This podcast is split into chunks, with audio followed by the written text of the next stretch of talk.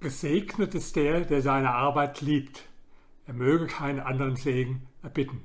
Von Thomas Carlyle, dem schottischen Historiker und Philosoph. Aus meinem Buch Die Kunst des erfolgreichen Lebens. Ja, wer seine Arbeit nicht liebt, der tut mir wirklich leid.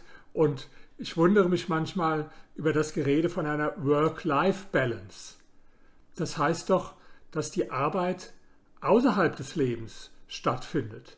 Das heißt doch, dass da jemand einen Gegensatz sieht von Arbeit und Leben. Das ist dann allerdings ziemlich traurig, weil wenn wir die Zeit abziehen, die wir schlafen und die Zeit, die wir für den Weg zur Arbeit brauchen oder um uns zu duschen, zu essen und für Behördengänge und so weiter, dann macht doch die Arbeit bei jedem Menschen den größten Teil des Lebens aus. Und wenn ich dann sage, das Leben findet aber außerhalb der Arbeit statt. Work-Life-Balance. Dann ist das wirklich sehr traurig. Prüfen Sie doch mal, ob Sie wirklich die richtige Arbeit ausüben. Bei mir war es immer so in meinem Leben.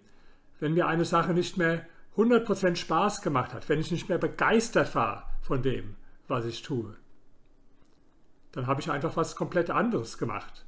Ich war Historiker an der Universität, ich war Cheflektor von einem der größten deutschen Verlage. Ich war Ressortleiter bei der großen Tageszeitung Die Welt. Ich war Unternehmer, Investor.